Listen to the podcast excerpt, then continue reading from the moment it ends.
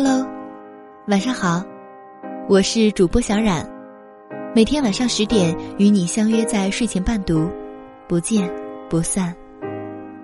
今天为大家带来的是两个人合不合适，吃一顿饭就知道了。女友第一次去相亲，男人选了家餐厅约中午见面。女友并不想和陌生人一起吃饭，觉得初次见面就吃东西会比较尴尬，犹豫着问我，要不要换个地方，或者去看电影。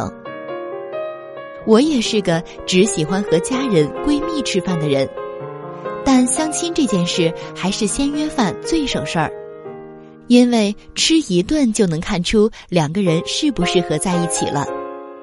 不要小看吃饭这件事儿。从选餐厅可以看出大概的年龄和口味，从点菜可以看出经济基础和心态，从吃相可以看出家庭出身和教养。如果这些情况都和你相差甚远，那下一步就都省了吧。勉强将就了在一起，结果也未必光鲜。记得有个男作家说过。女人如果愿意和你一起看电影，就意味着也愿意和你上床。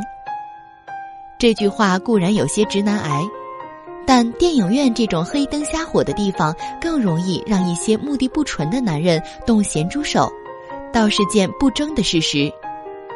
所以，一起看电影应该是恋人之间的事情，而不是相亲男女的首选。女友准时赴约。结果，男人选的餐厅已经关门歇业了，两个人只好临时换了一家，还是同一种风味。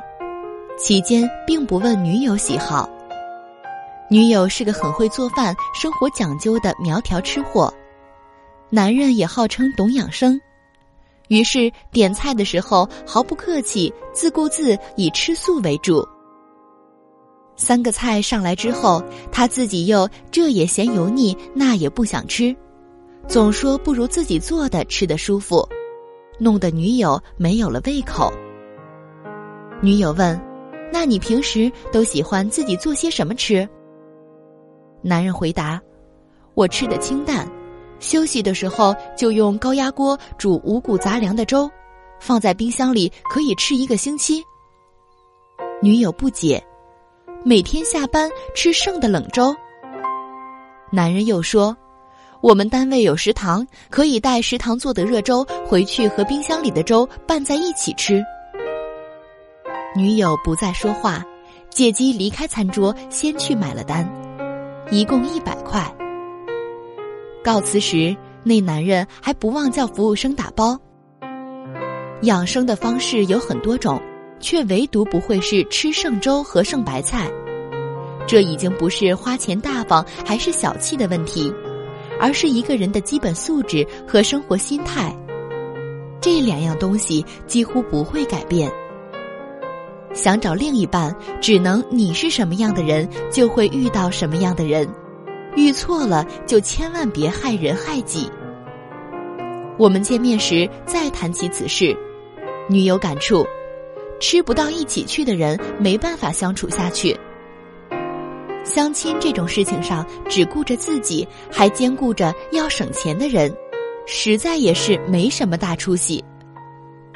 如果是一个愿意用我们喜欢的方式来追你的男人，不论现在有没有钱，都还是值得交往下去的。而一个只用自己喜欢的方式去追你的男人，常常也会把自己的价值观强加给你。女人自己有面包，不依靠男人也就罢了，但要用降低自己的生活水准去将就男人，或是提携男人，等着他马到成功有钱养你，都将成为感情这盘棋子上的一枚弃子。吃饭是一件重要的事情。一个人也可以因为会做饭照顾好自己，两个人则会因为熟练掌握做一桌好饭的技能照顾好家庭。两个原本陌生的男女，三观决定有没有可能在一起，三餐决定能不能长久的在一起，自律决定能不能幸福的在一起。幼时父母因为工作原因辗转各地，但每到一处都有温暖的家和一桌好饭。长大后更明白，那是父母各自家庭教养的秉承，他们坚持了好多年，用家人每天都要一起吃饭告诉我们，有付出才会有幸福；用一桌好饭告诉我们，爱都在简单小事里；用一生的严格自律告诉我们，教养源于几代人的坚守。没有结婚之前，我不做任何家务。母亲在我要做母亲的时候，一度很担心。可从小养成的生活习惯让我知道，家要有家的样子，孩子要带的干净健康，耳濡目染的东西会渗透到骨子里。我的家也收拾得一尘不染，亲力亲为为家人做饭。看似没有人教过我这些，可都曾经是父母为我一一做过的事。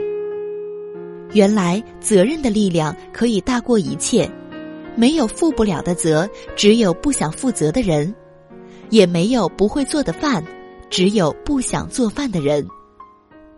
需要照顾家庭的时候，我毫不马虎，也固守着家人每天都要一起吃一顿饭的习惯。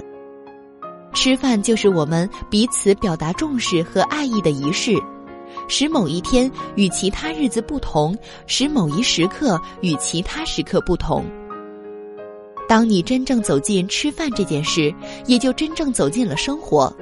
你想要的有品质的日子也就快来了。这是见识。会做饭的人都自带光芒，在照顾好自己的同时，我们也有能力照顾别人，幸福的味道也就传递开来了。这是情趣。做饭和吃饭里有生活的见识与情趣。我们选择什么样的食材，就是在选择什么样的生活方式。我们选择和合适的人一起吃饭，就是选择在婚姻的围城里种花、种草、种春风。而一个充满烟火气息的家庭，经营出的自信和温暖，最终会让我们变得非凡。若性遇良人，你和他在一起做的最多的事，除了睡觉就是吃饭了。最简单的事，其实就是最幸福的事。重要的并不是每餐吃什么，而是你们能一起尝尽人生，这是何等幸运！最后祝大家晚安。